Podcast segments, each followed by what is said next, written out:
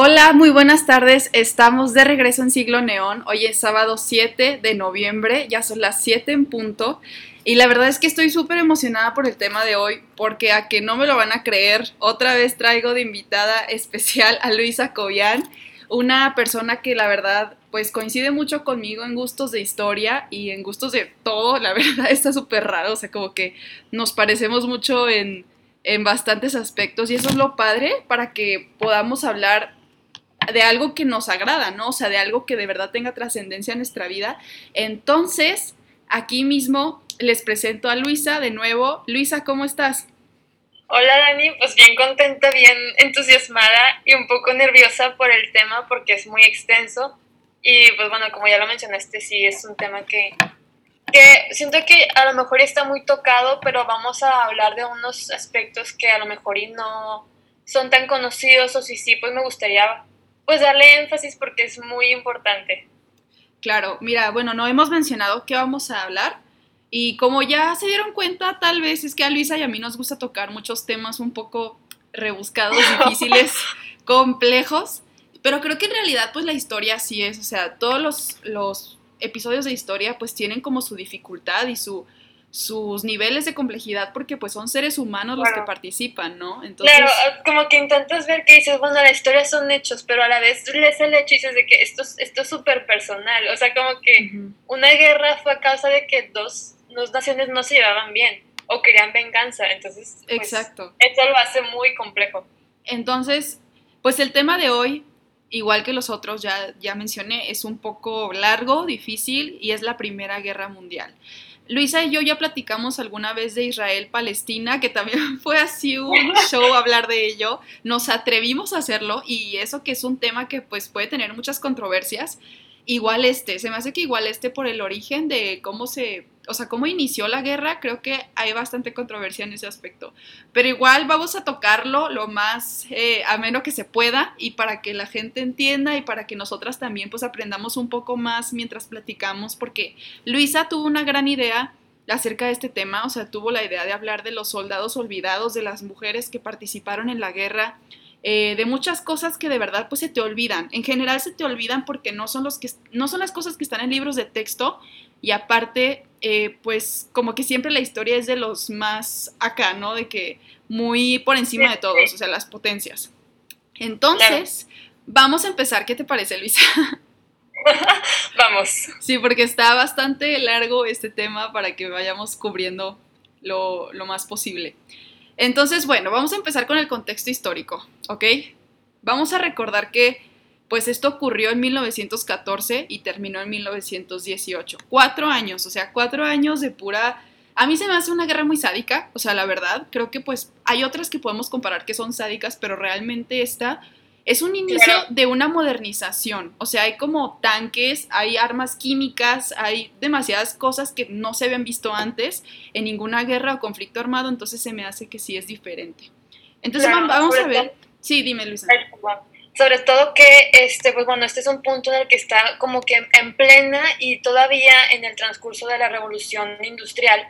Entonces pues están todos estos cambios todos estos como tanto pues como mecánico y social también con las sufragistas con el movimiento un poco más un poco más humanitario y justo en esta guerra como que saca lo mejor y lo peor de las personas porque de aquí resultan pues muchas este, empresas que ahora son pues muy importantes en la historia de la humanidad. Claro, concuerdo con eso, de verdad es que es, una, es un momento muy extraño de la historia y creo que se nota por lo, lo, que ocurrió a lo largo de esta época. Y bueno, vamos a ver, el origen de la Primera Guerra Mundial es un conjunto de teorías diferentes sobre eventos que ocurrían en el mismo momento. Si quieres, Luisa, primero introducirnos a lo que a una de las cosas que estaban ocurriendo en el mundo Ah, claro. Bueno, este, como ya lo había mencionado, son las sufragistas.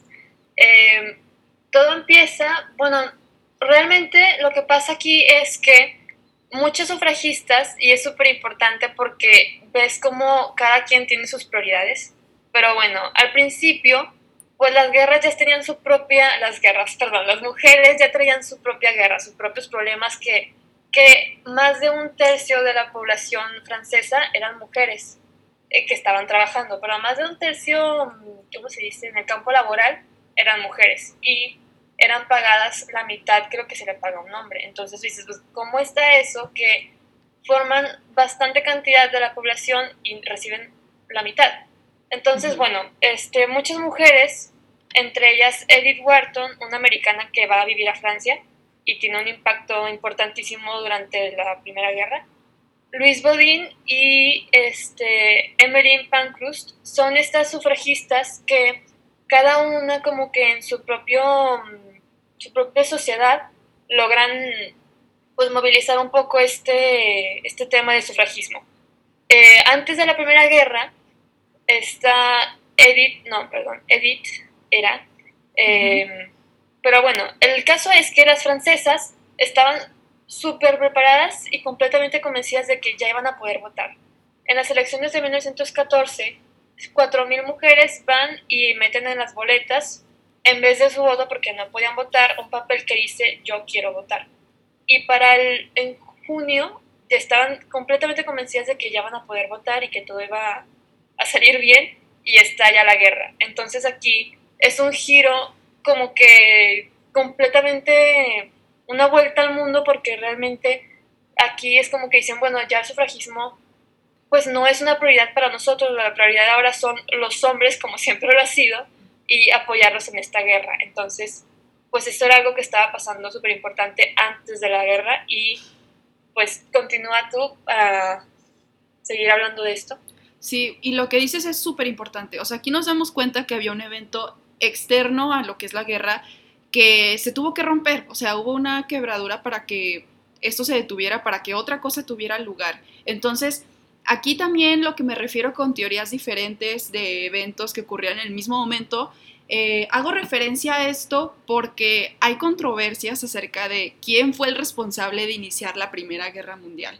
O sea, siempre es como un apuntándose a todos, pero eh, si hay un suceso que como lo hemos conocido en clases de historia y lo hemos conocido así por cultura general, si hay un suceso que marca como el parteaguas para que las, para que las naciones reaccionen ante pues este conflicto, ¿no? Que es el asesinato de Franz Ferdinand, quien era el archiduque de Austria-Hungría y pues esa fue la ruptura de la tensión que había ya de todos los países. Recordemos que es una época un poco difícil para para muchos de los países acaban de recibir su independencia o también eh, apenas estaban siendo colonizados, como muchos países de África. Entonces, por esto mismo, es algo complejo esto que ocurre, pero había tensión ya introducida en muchos de los países, que esto es lo que lo rompe todo, el asesinato de Franz Ferdinand. Hay que recordar que pues es el siglo XX, hay muchas cosas pasando aparte de de, esas colonizaciones o independencias, entonces como que todo se va juntando y los seres humanos pues reaccionan, ¿no? Reaccionan ante posibles amenazas o reaccionan ante pues pérdida de intereses, que muchos países hicieron eso. Entonces aquí puedo mencionarles que también se origina pues cierto desbalance eh, entre las naciones que eran más poderosas como las europeas, eh, que eran potencias realmente, o sea, eran lo máximo en el mundo en ese momento y Estados Unidos pues está del otro lado, pero luego vamos a ver cómo se incluye. Así eh, mete su cucharita ya hasta después, pero vamos a ver cuándo. Entonces vamos a hablar un poco de también Gabrielo Príncipe, que fue el autor del asesinato del archiduque. Gabrielo Príncipe era de Serbia. ¿Y esto qué se refiere? Bueno, había como mucha, eh, ¿cómo se dirá? Un poco de resentimiento de parte de los serbios eh, para, los, para el, imperio perdón, austriaco, porque este territorio de Bosnia ya había sido parte de, esta, de este imperio, de este gran imperio del archiduque, gracias a una guerra, varias guerras que ocurrieron de hecho que se llaman Balcanas, sí, Balcanes o Balcanas, la verdad es que eso estuvo bien complejo, le comentaba a Luisa que pues sí hay muchísimas cosas que que los imperios de repente hacen y ella me dijo que es un desastre, o sea que los imperios empiezan a hacer guerras y movimientos que uno a veces no comprende porque son demasiados en todos lados, entonces eso sí es muy interesante y es complejo. Y cada quien defendiendo sus propios intereses, entonces siento que por eso es más rebuscado, porque cada quien quería como que acabar en primer lugar y, y no se puede, entonces Exacto. Está complicado. Exacto. Entonces, pues regresando a lo de Gavrilo Princip, que es serbio, pues él pertenecía a una asociación llamada Mano, Negra, de origen bosnio-serbia, que planteaba unificar a todas las personas serbias de los diferentes lugares que rodeaban al país, tales como Bosnia. Como ya les acabo de comentar, era un territorio que había sido ya parte del imperio austriaco por una guerra. Entonces, veamos cómo transcurre todo. Eh, cuando ocurre el asesinato, el gobierno de Austria-Hungría coloca la responsabilidad a Serbia por el atentado y ni siquiera tiene idea precisamente de lo que es, eh, de quién fue o cómo fue, pero en realidad lo que piensan ya por default es que Serbia tiene la responsabilidad.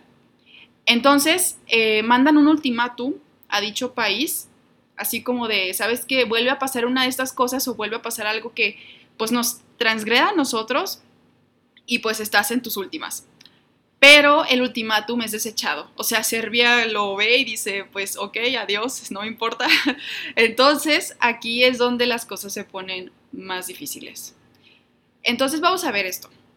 Este acto que hace Serbia, o sea, desechar completamente el ultimátum, eh, pues es algo hostil, obviamente, y es algo agresivo porque pues se, se presiente como una amenaza, ¿no? Entonces, Alemania observa desde arriba que esto está pasando que hay como esta tensión entre ambos lugares y Alemania declara su apoyo para el imperio austriaco. Esto es importante porque mucha gente, muchos historiadores pueden ponerle como la culpa a Alemania de que todo comenzó por su movilización, pero esto es porque ya tienen como la idea del siglo XXI, o sea, de actualmente ya tienen la idea de cómo Alemania pues tiene como la tendencia de empezar guerras, pero eso nada más pasó en la Segunda Guerra Mundial, o sea, creo que ese es un prejuicio muy, muy disparatado. O sea, pasaron muchas más cosas aparte de Alemania diciendo que, que apoyaba al imperio austriaco. Vamos a ver también por qué Rusia está incluido. O sea, todos están a punto de jalar el gatillo y Rusia observa la alianza que hay entre estas naciones, o sea, entre Alemania y el imperio austriaco, y decide que va a interceder por Serbia por si algo ocurre. Por la culpa que siente vamos a decir que es por eso que va a interceder esta, la Gran Rusia. Recordemos que es un imperio en este momento y pues realmente ha tenido unas bajas muy grandes en este inicio del siglo XX, ya que pues perdió la guerra con, con Japón, ha tenido muchísimos problemas económicos, la gente ha estado enojada por mucho tiempo, entonces Rusia siente que tiene que dar una cara nueva al mundo entero y esto es lo que hace, em, empieza a plantear su, su intervención hacia este conflicto, esta tensión que hay. Entonces vamos a ver cuáles son estas alianzas que Luisa nos la va a mencionar. Bueno, primero que nada, eh, como ya lo mencionó Dani, que Alemania, pues es el final, es que se va a hacer súper interesante, como Alemania nada más como que dio su apoyo al imperio austrohúngaro y al final es el que paga las cuentas, o sea, fue el, país que, que de hecho se hundió debido a la Primera Guerra y podría decirse, no sé si sea demasiado mi atrevimiento, que este levantamiento que, que conlleva a la Segunda Guerra Mundial se dio porque pues se levantaron desde cero, entonces se hacen esta potencia y es como que bueno, pues vamos a hacer algo con ella casi creo, ¿no? Pero bueno, aquí el punto son las alianzas. El Imperio Austrohúngaro, como ya lo mencionó Dani, amenaza a Serbia y le da el ultimátum. Serbia tira el ultimátum por la basura y Rusia ahí como ya lo habíamos dicho, la verdad es que estaría mintiendo si dijera que conozco todo el contexto, pero es mucho. Serbia es un poco complicado. Serbia era, pues como, como ya lo mencionaste tú, era como que, como por decir, un hijo adoptivo del Imperio Austrohúngaro. Se sale y ahora Rusia, como sabe que es independiente y le conviene tenerlo de su lado, se, se alía a Serbia y por lo mismo siente esta como responsabilidad, supuestamente, ¿verdad? Entre comillas, porque también había ganancias y ganaban la guerra. Sí. Entonces, bueno, Rusia es aliada de Serbia y el Kaiser de Alemania, el Kaiser, este, es aliado del imperio, del imperio húngaro, como ya lo mencionamos, y aquí es donde empieza como que todo el daño colateral, que es que Francia es una aliada de Rusia y Gran Bretaña es aliada de Francia. Entonces, cuando Francia dice, pues rayos, si Rusia se mete, entonces yo me tengo que meter. Y luego Gran Bretaña dice, si es que Francia se mete, entonces yo me tengo que meter. Pero bueno, claro, o sea, no es, no es tan sencillo. Claro que habían intereses de por medio y por una razón u otra se metieron todos a la guerra. Y de hecho, ahí por ahí vi que poníamos la, la frase, pusimos la frase de ya se traían ganas. Sí. Y es totalmente cierto.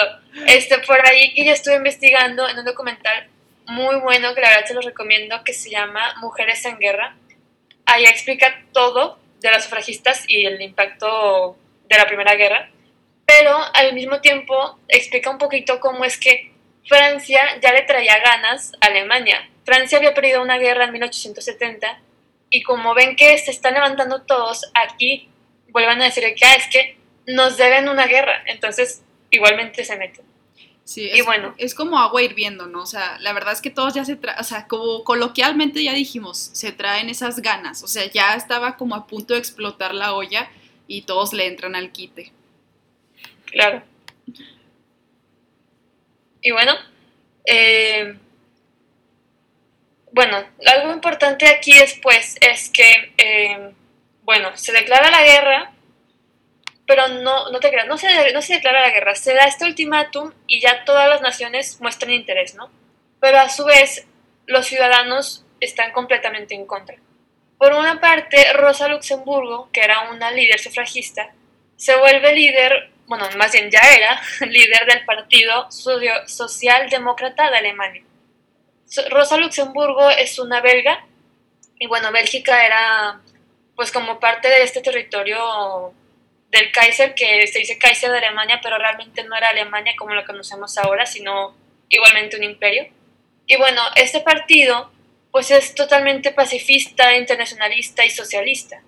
Y Rosa Luxemburgo como que mueve a todas estas masas en Berlín porque todos están convencidos de que se puede evitar la guerra y que es una guerra que ni siquiera, pues no, no es su pelea. Básicamente son estos líderes que dicen, ay, me caes mal y yo quiero verte sufrir y el que va a sufrir realmente pues es el pueblo, porque el, el, Kaiser no tiene, capaz ni siquiera pisó pues una trinchera. Pero bueno, el punto aquí es que al mismo tiempo que Rosa se levanta, que es súper importante, son de bandos distintos, mientras que Rosa se levanta en Alemania, en Francia, un socialista francés llamado, espero pronunciarlo bien, Jean Jaurès, se moviliza igualmente en París y se manifiesta en contra de pelear la guerra. Y juntos, todos estas, estos, pues, como civiles de todas estas naciones que en teoría se odian, se juntan en la reunión del Buró Socialista Internacional. Y aquí mismo, Jean, Jean Jaurès, da una conferencia en el Circo Real de Bruselas, o sea, Bruselas técnicamente territorio enemigo, y pues es súper emotivo, la, verdad es que no pude encontrar el discurso, pero supuestamente es un discurso tan emotivo que Rosa estaba presente y pues le llegó en el alma. Pero lo triste es que, bueno, para tener un poco una línea cronológica este, del tiempo, el asesinato fue el 28, si es que no me falla, de junio. Y bueno, todo esto que pasa del socialista, evitar la guerra, el ultimátum, es este, del 28 de junio al 30 de julio, porque el 30 de julio, justo después de este discurso súper emotivo que mueve a la gente, el zar Nicolás es el que derrama, pues la gota, se queda la gota que, se, que derrama el vaso, por decir. Él decreta un reclutamiento obligatorio para todos los rusos y con esto mismo Alemania dice, ah, órale, pues si él ya está listo para pelear, entonces yo también. Entonces Alemania decreta lo mismo y tristemente un nacionalista alsaciano asesina a Jean Jaurès el 31 de julio. Entonces, todos estos pacifistas que estaban en, contra de la, gorra, de la gorra, de la guerra, que, que, mueven a todas estas masas y que se ve una posibilidad el no tener que pelear, pues ya se viene todo abajo con Rusia y con Alemania. Y bueno, por lo mismo que Francia se quiere vengar de Alemania, entonces ya olvidan la, la paz y se meten también a la guerra y mandan su decreto obligatorio.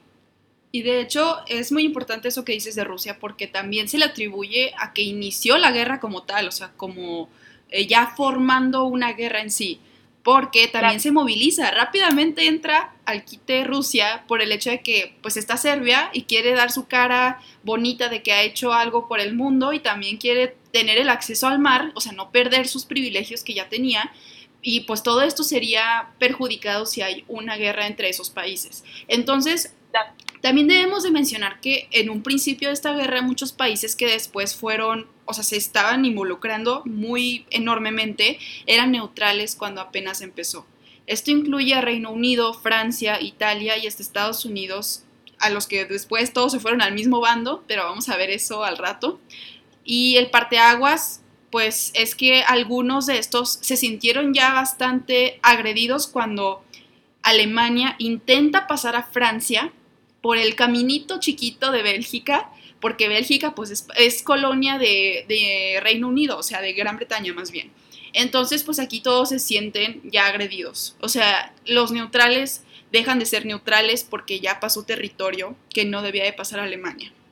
Entonces vamos a ver que pues Gran Bretaña declara la guerra también. O sea, ya entró una de las potencias de arribita, ya estamos con otro con otro otra peligrosidad por aquí, o sea, ya ya no solo se trata de los que están aquí en el centro, de dos o tres países, o sea, ya están todos viendo lo que está ocurriendo y no están dispuestos a que pueda pasar un, un derrame de, esta potencia que ya tiene cada uno de esos países. O sea, también déjenme les comento que eh, Austria, o sea, el imperio austriaco, sintió la necesidad de dar ese ultimátum, o sea, sin saber que pues tal vez eran, eran los serbios o no, cuando, o sea, cuando mataron a Franz Ferdinand, sintió la necesidad de, de dar ese ultimátum porque después sintió que cualquiera podía hacer lo que quisiera en su alrededor, o sea, cualquiera podía intervenir en su imperio y eso pues eso demuestra debilidad.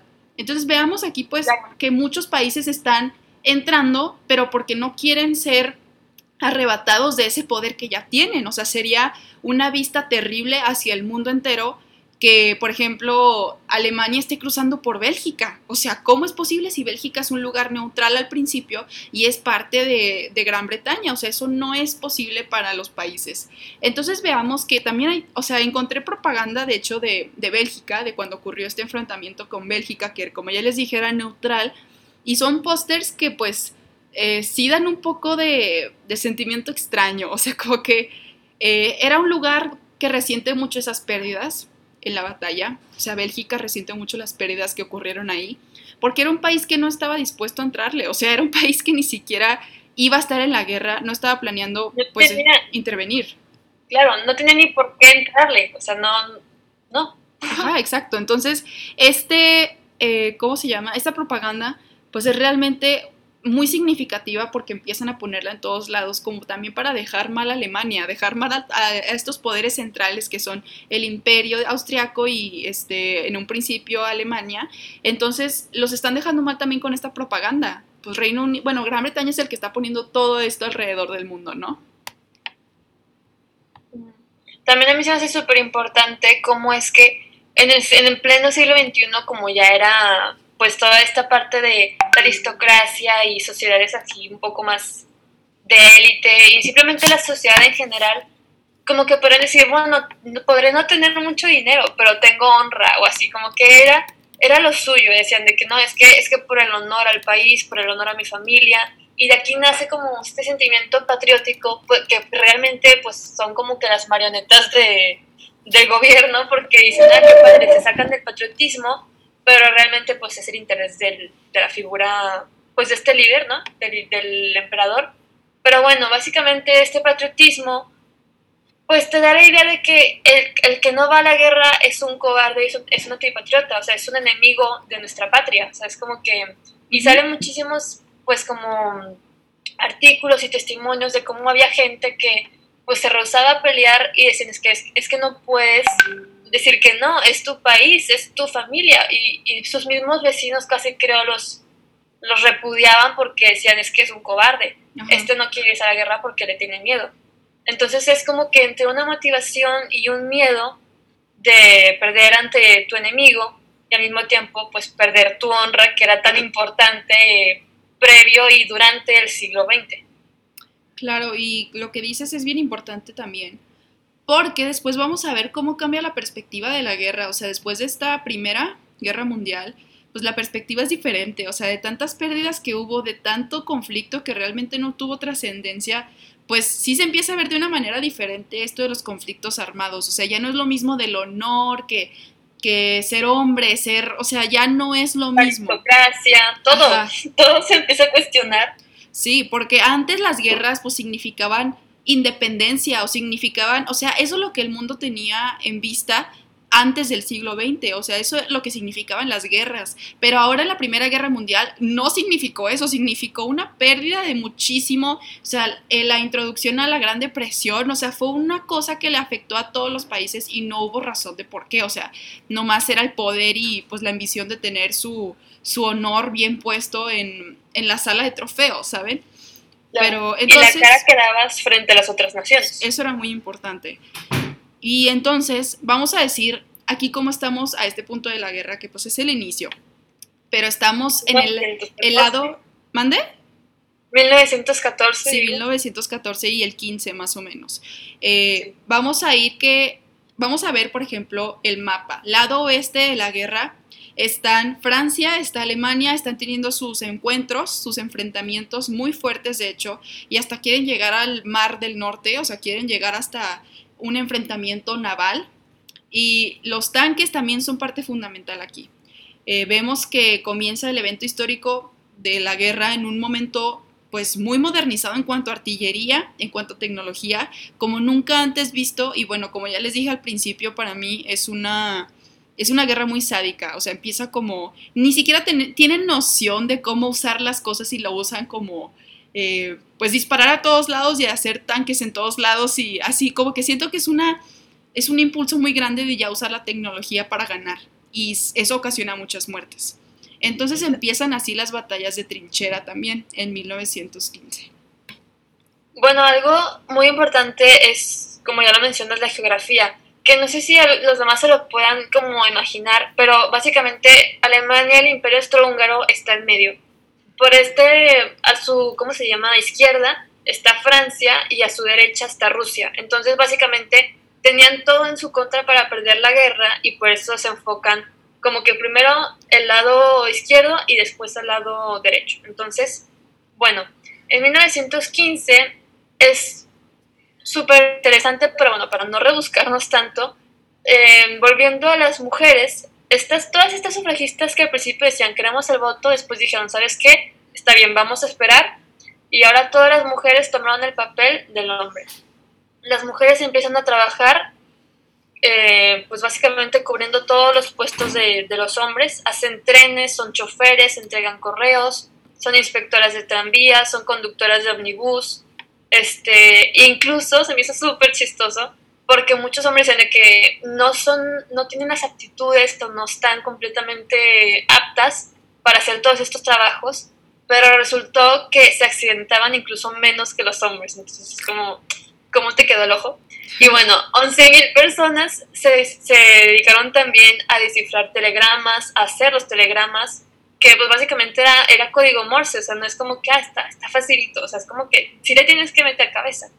Y bueno, al mismo tiempo pues lo mismo de los soldados que tienen esto que se le dice mm, el IF, no sé cómo se diga en español, que es el permiso de tener unos días de regresar a tu, o sea, tu nación. Entonces, pues igual seguían restaurantes, seguían café, cafés, este, panaderías, entonces al mismo tiempo se meten meseras, y bueno, lo importantísimo con los tanques es que eh, en algún punto pues dicen es que toda la economía justo ahora depende de estos tanques o de la maquinaria. Entonces, en 1915 es un momento como revolucionario porque las mujeres empiezan a ir a las fábricas, tanto en Inglaterra y en Francia nace este pues este equipo para hacer toda la, maquinaria de la guerra. E incluso me gusta me gusta cómo suena el nombre, que se llaman las munitionettes municionet, creo. Este, que son como estas, pues sí, las mujeres que trabajaban en los talleres y en las fábricas, pero reciben este nombre que, que bueno, en, en francés la, la mm, sílaba como et es como pequeño, entonces es como decir las municionistas, así como que, pero como que así chiquito, por decir de que, como que conservaban su parte femenina y a la vez pues motivaban a la gente porque decían, ya que ustedes se fueron, ahora nosotras tomamos nuestro papel. Y bueno, de este papel que toman, pues salió padrísimo para los empresarios porque la obra femenina, la, obra de, la mano de obra femenina, sigue siendo más barata, como ya lo mencionamos, es la mitad del salario que se le da al hombre. Pero se me hace súper padre como esta empresa que ahora es conocida por, este, ¿cómo se dice? Creo que manufacturan automóviles, pero en ese entonces se enfocaron en maquinaria de guerra. Esta empresa se llama Citroën y en su momento, este, el, el líder, no sé cómo se diga, el empresario que, que comienza esta empresa, se da cuenta que las empleadas mujeres sanas son mucho más productivas, obviamente. Entonces está padrísimo porque aquí está este, esta etapa en la que la mujer trabaja, pero al mismo tiempo tiene este seguro de salud en, el mismo, en la misma empresa, tienen atención médica, ginecóloga y dentista y guarderías para que los niños en las horas de trabajo. Y bueno, esta empresa le da trabajo a 400 mil este, municionet, este, y y básicamente está acá adelante a toda la guerra. Pero al final no es suficiente la maquinaria, sino todas las estrategias. Sí, o sea, vemos como la participación de un lado que no conocíamos. Yo la verdad no conocía tanto de ello y se me hace muy padre que conozcamos eso de la Primera Guerra Mundial, porque pues fue la primerísima, así como su nombre lo dice, ¿no? O sea, que pues qué redundancia, pero fue la primera en la que todas las naciones están incluidas y es una perspectiva completamente diferente a lo que se tenía, o sea, ahora sí es entrarle pero por tu poder. Entonces vamos a ver también, regresar un poco, eh, aparte porque ya les dimos el lado este de cómo están las cosas y vamos a ir al lado este de la guerra. Entonces en el lado este está Rusia y está es, pues la frontera del imperio austriaco y ahí es donde se están logrando los enfrentamientos. También está Alemania por arriba, o sea, por arriba del imperio austriaco, y pues ahí es todo el frente contra Rusia, que es bastante grande el frente, pero pues también Rusia es un monstruo. Entonces es bastante conveniente estos, estos dos, eh, estas dos fronteras, pues. Vamos a ver que eh, también el problema de estas batallas de trinchera, que como ya habíamos mencionado, que comienzan las batallas de trinchera, que es algo que se me hace muy fuerte, de esta, de esta guerra, que son literalmente los soldados se, escondían en estos, en estos agujeros, en estas como bardas también, y se tenían que permanecer ahí tanto tiempo que no sabían cuándo se iban a terminar los cañonazos, los balazos, o sea, era una incertidumbre muy grande estar en esas trincheras y aparte pues el estrés postraumático de estos soldados fue bastante amplio por el mismo hecho de que eran puros sonidos de, balas, de cañonazos, y aparte los compañeros se morían y ahí estabas alrededor de tus compañeros asesinados. O sea, era una cosa muy fuerte, muy tremenda. Y vamos a ver que no solamente eh, ocurre esto de, de, las trincheras, o sea, hay muchísimo, muchísima más tipo de armas que utilizan para poder enfrentarse y es algo muy muy fuerte también.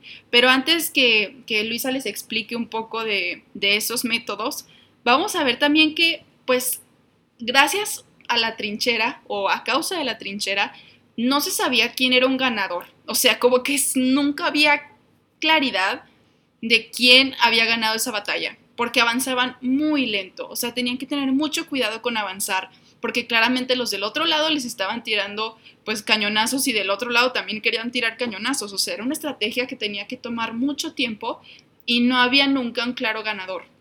Entonces otra vez, aquí duramos muchísimo tiempo, los soldados tienen una experiencia terrible en esas trincheras y pues muy inhumano también, pero vamos a ver que no es lo único. Si quieres, Luisa, platicarnos de, de otras cosas que ocurrieron como métodos. Claro, bueno, la verdad es que se me hace demasiado pues inútil la trinchera y de hecho al principio de la guerra no no empieza con las trincheras. En 1915 Alemania tiene la idea de que si se esconden, entonces no los van a venir. Entonces Francia lo observa y dice, ah, lo que él haga yo también lo voy a hacer. Entonces, de aquí los dos se hacen a la par y deciden entrarle con las trincheras. Y bueno, 1915, además de ser el año de la trinchera, también es el año del el gas mostaza. Entonces, este gas no solo te quema y te puede dejar ciego, sino es que te deja ciego sino que, este, pues básicamente te, te llena los pulmones y está como que te deja deshecho por dentro y por fuera.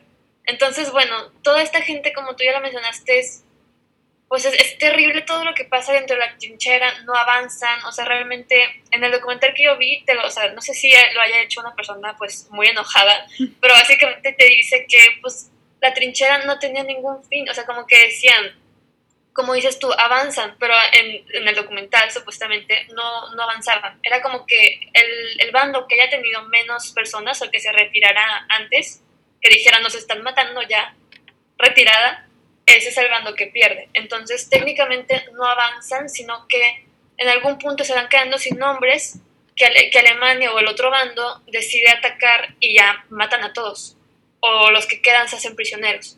Entonces con esta idea en la cabeza, con pues las condiciones en la trinchera, muchísima gente perdían los pies, es que es demasiado como grotesco, pero las condiciones de vida ahí pues estabas expuesto a, a, cualquier enfermedad, a que si te muerde un ratón pues ya, ya te dio algo, te puede dar pues de todo, estás mojado, estás debajo del agua, estás sucio, no tienes comida decente, entonces mucha gente empieza a hacer actos eh, que bueno, se me hace muy triste, pero la verdad es que es muy importante y muy interesante, que se empiezan a volver famosos, este, la verdad no sé el nombre, pero básicamente es que debajo de la trinchera está la gente, bueno, dentro de la trinchera, debajo de la tierra, y sacan una mano con un cigarro prendido, entonces se ve la luz y les disparan en la mano y ya pues son heridos.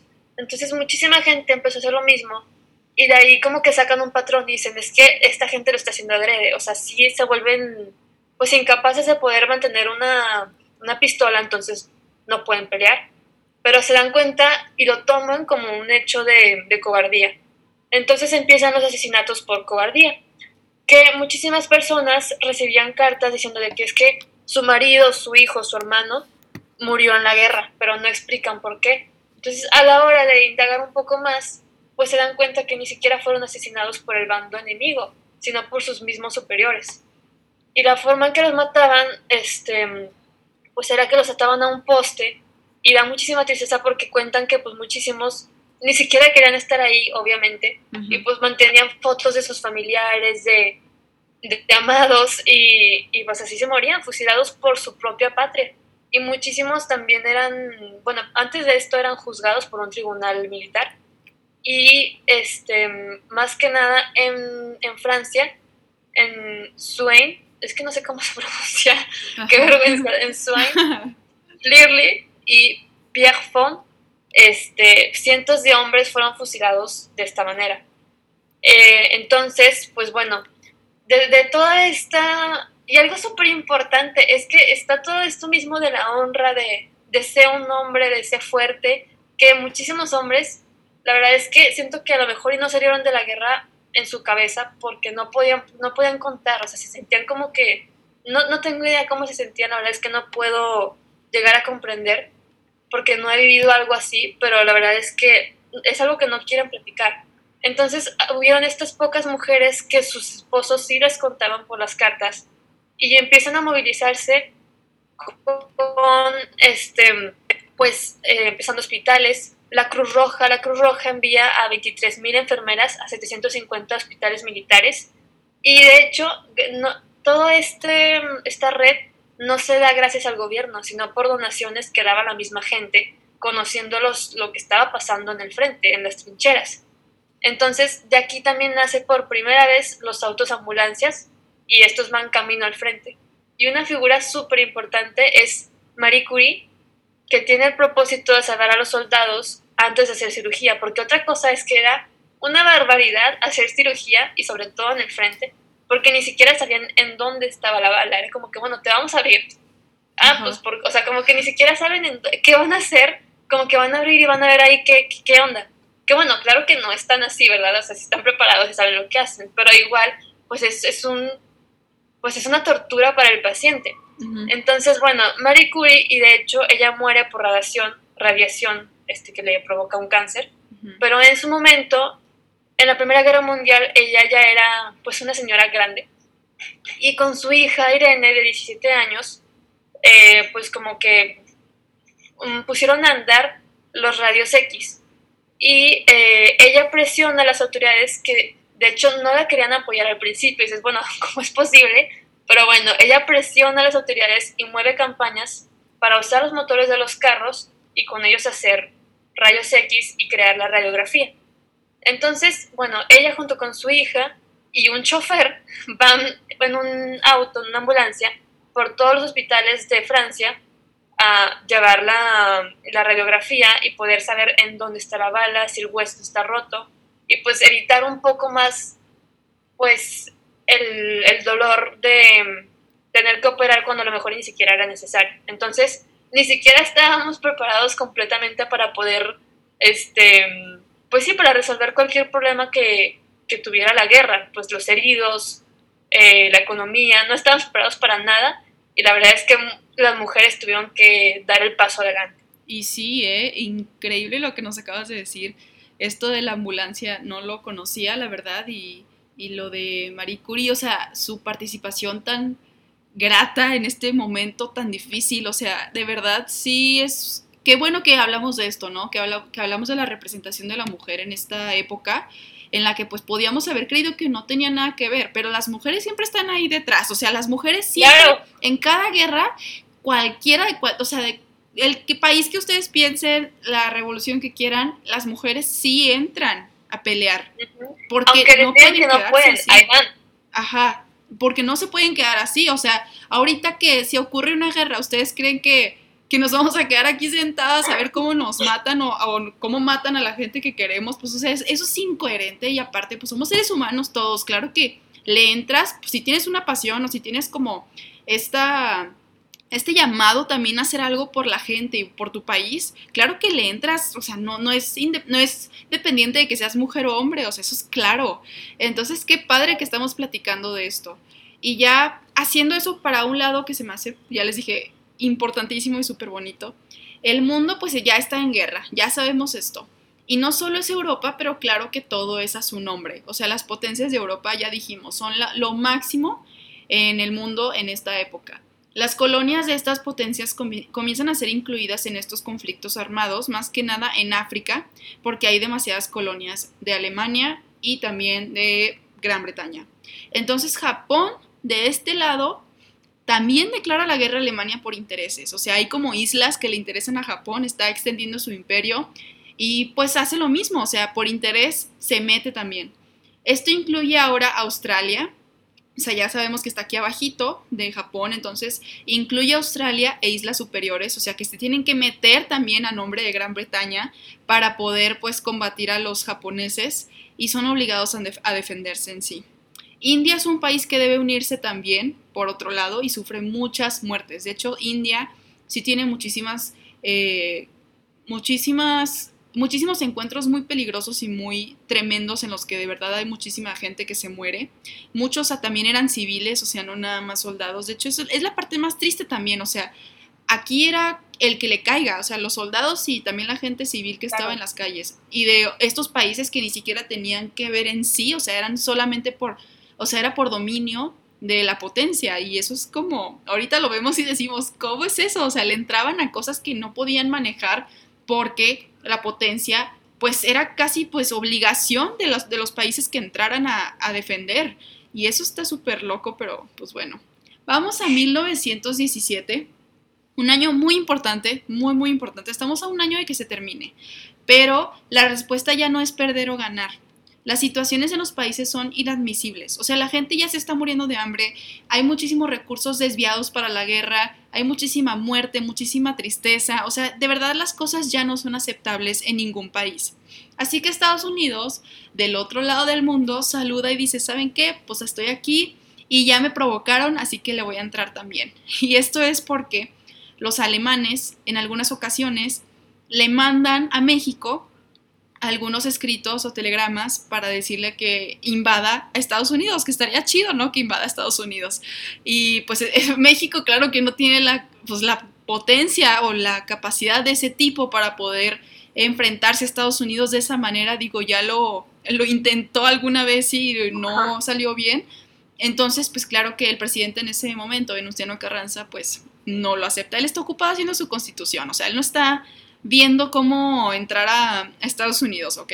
Pero sí conocemos, por ejemplo, la historia de Pancho Villa, que sí, es el primer hombre que pues se mete a Estados Unidos, que lo invade. Entonces, o sea, eh, es, obviamente México no estaba para nada en condiciones de entrar al país vecino, y menos porque ya era una potencia, ya estaba en ese proceso. Aparte de que le vendía tantas municiones y armamento a los países de los aliados, o sea, Rusia, Gran Bretaña, Francia, pues Estados Unidos estaba levantándose económicamente por esto. Se estaba, la verdad es que sí se estaba aprovechando de la situación en cierto punto y estaba ganando mucho dinero.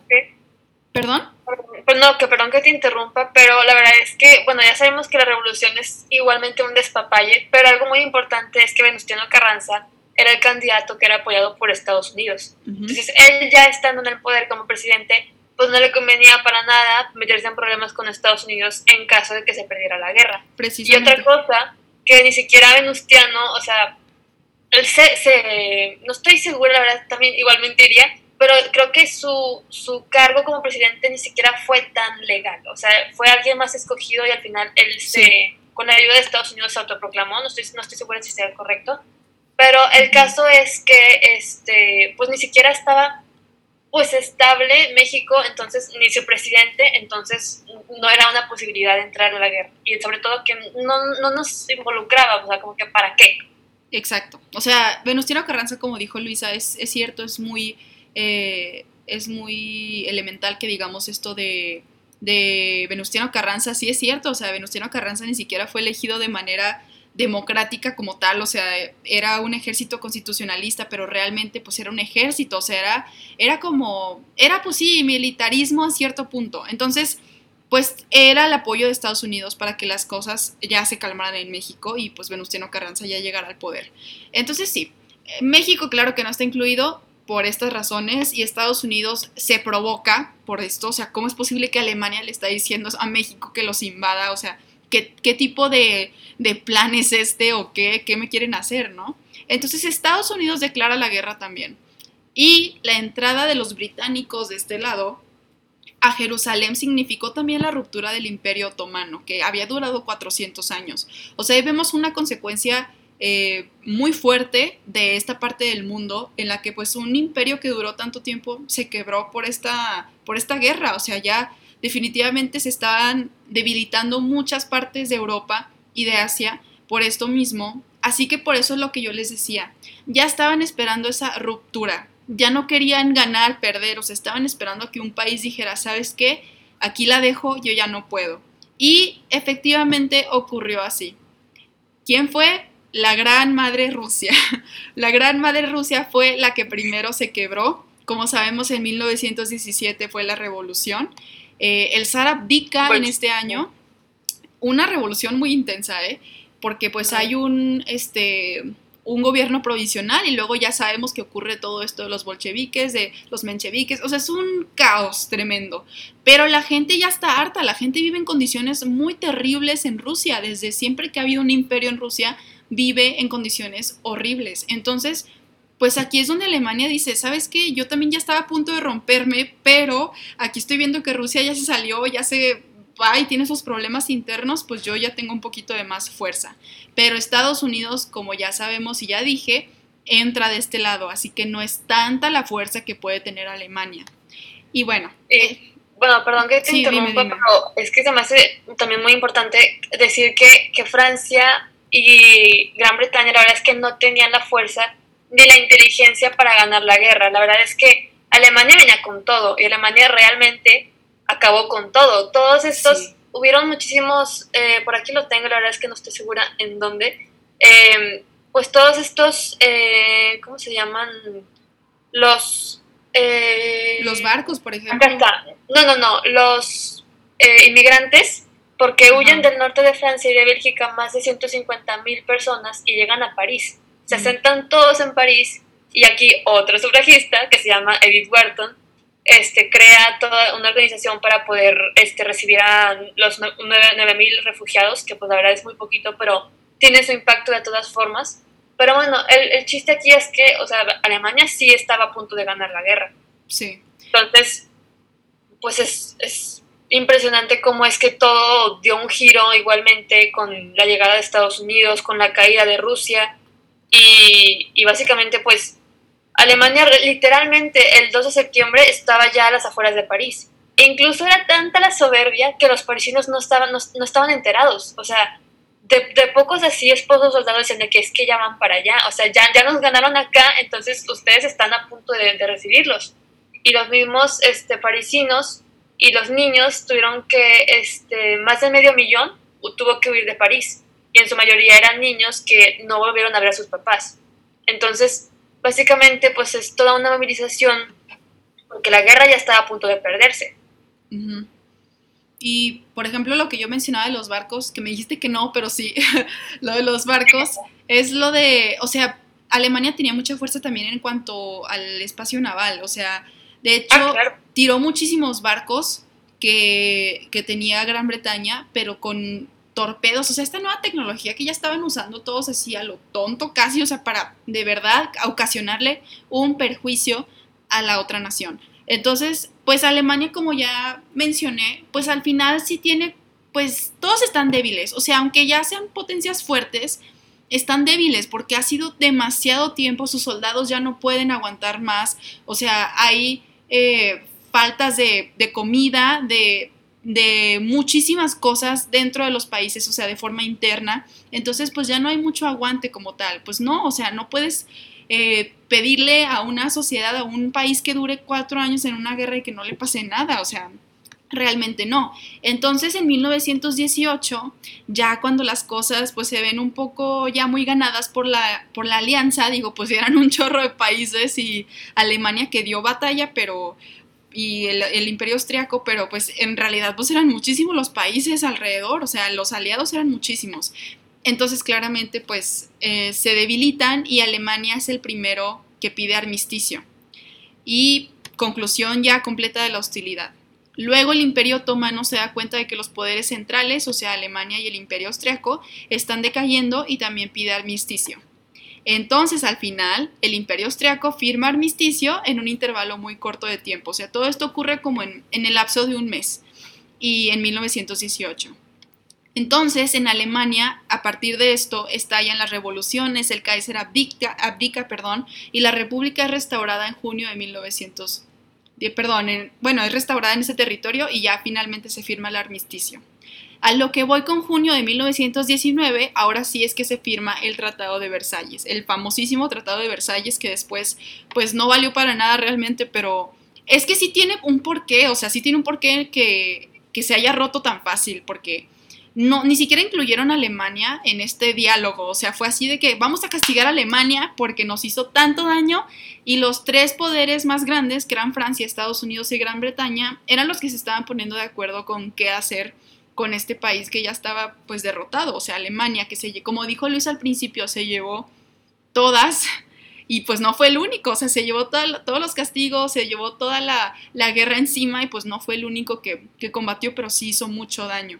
Entonces, eh, Gran Bretaña, Estados Unidos y Francia hacen este tratado, hacen que unos representantes de Alemania lo firmen sin siquiera dialogarlo con ellos ni nada, o sea, ya era así de nosotros decidimos qué te va a pasar en el futuro y lo firman.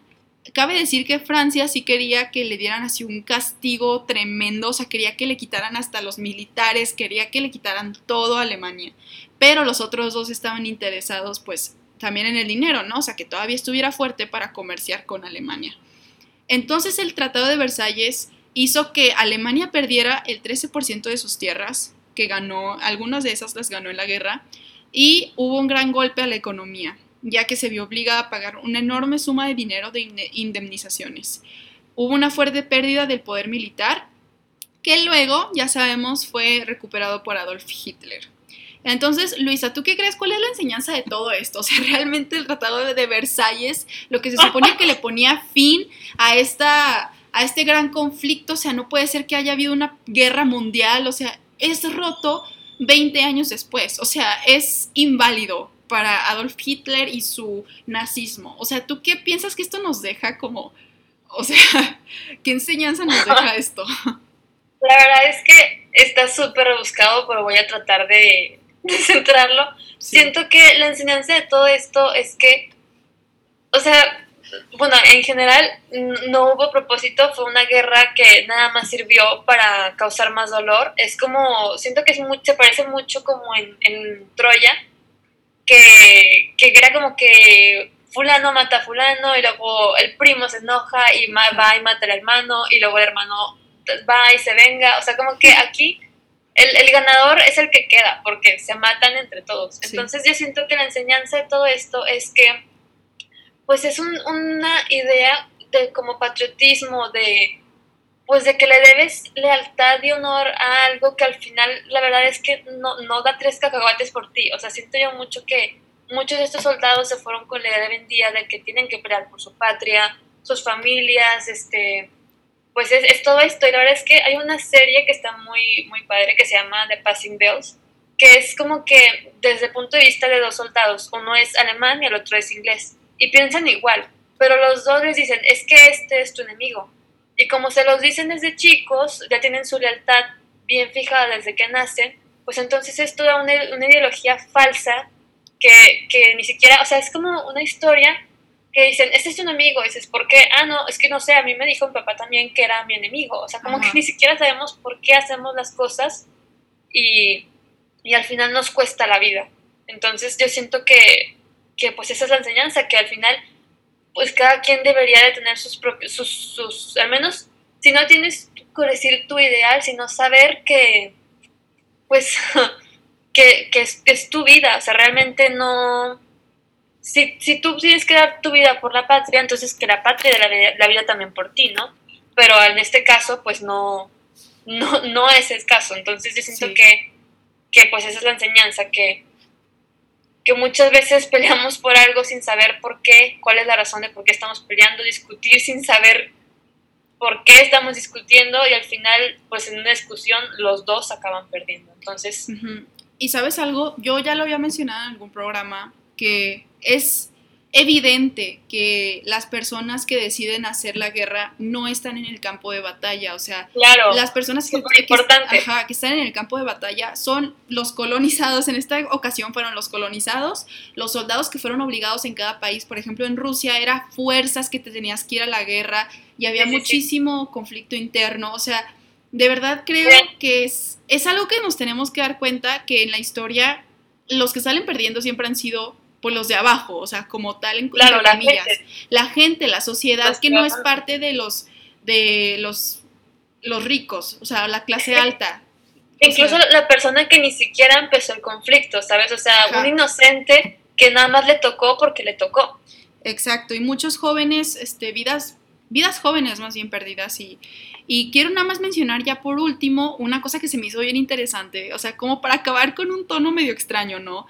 Hay un batallón que resulta que fue desaparecido. O sea, nadie sabe dónde terminaron estas, estos hombres, que eran 250 en esta Primera Guerra Mundial, y es el batallón de Norfolk. Iban hacia el Imperio Otomano, fueron dirigidos por los, y, bueno, por Gran Bretaña, iban hacia el Imperio Otomano y en esa como frontera eh, pues sí los intentaron derribar, o sea, sí hubo un enfrentamiento, un conflicto armado, pero después sí pasaron, o sea, sí lograron pasar y entraron a un bosque y ya nadie los volvió a ver, o sea, nadie, es, es un misterio hasta este momento de dónde terminaron esos soldados y nadie supo dónde quedaron los cuerpos, no hubo ningún testimonio que haya dicho otra cosa que no fuera sobrenatural, o sea, muchos, hubo un veterano que dijo que los vio casi abducidos por aliens, o sea, cosas así que yo digo que pues imagínate las familias, o sea, las familias quedaron pues muy desconsoladas, o sea, no tenían ninguna información de dónde habían quedado sus hijos.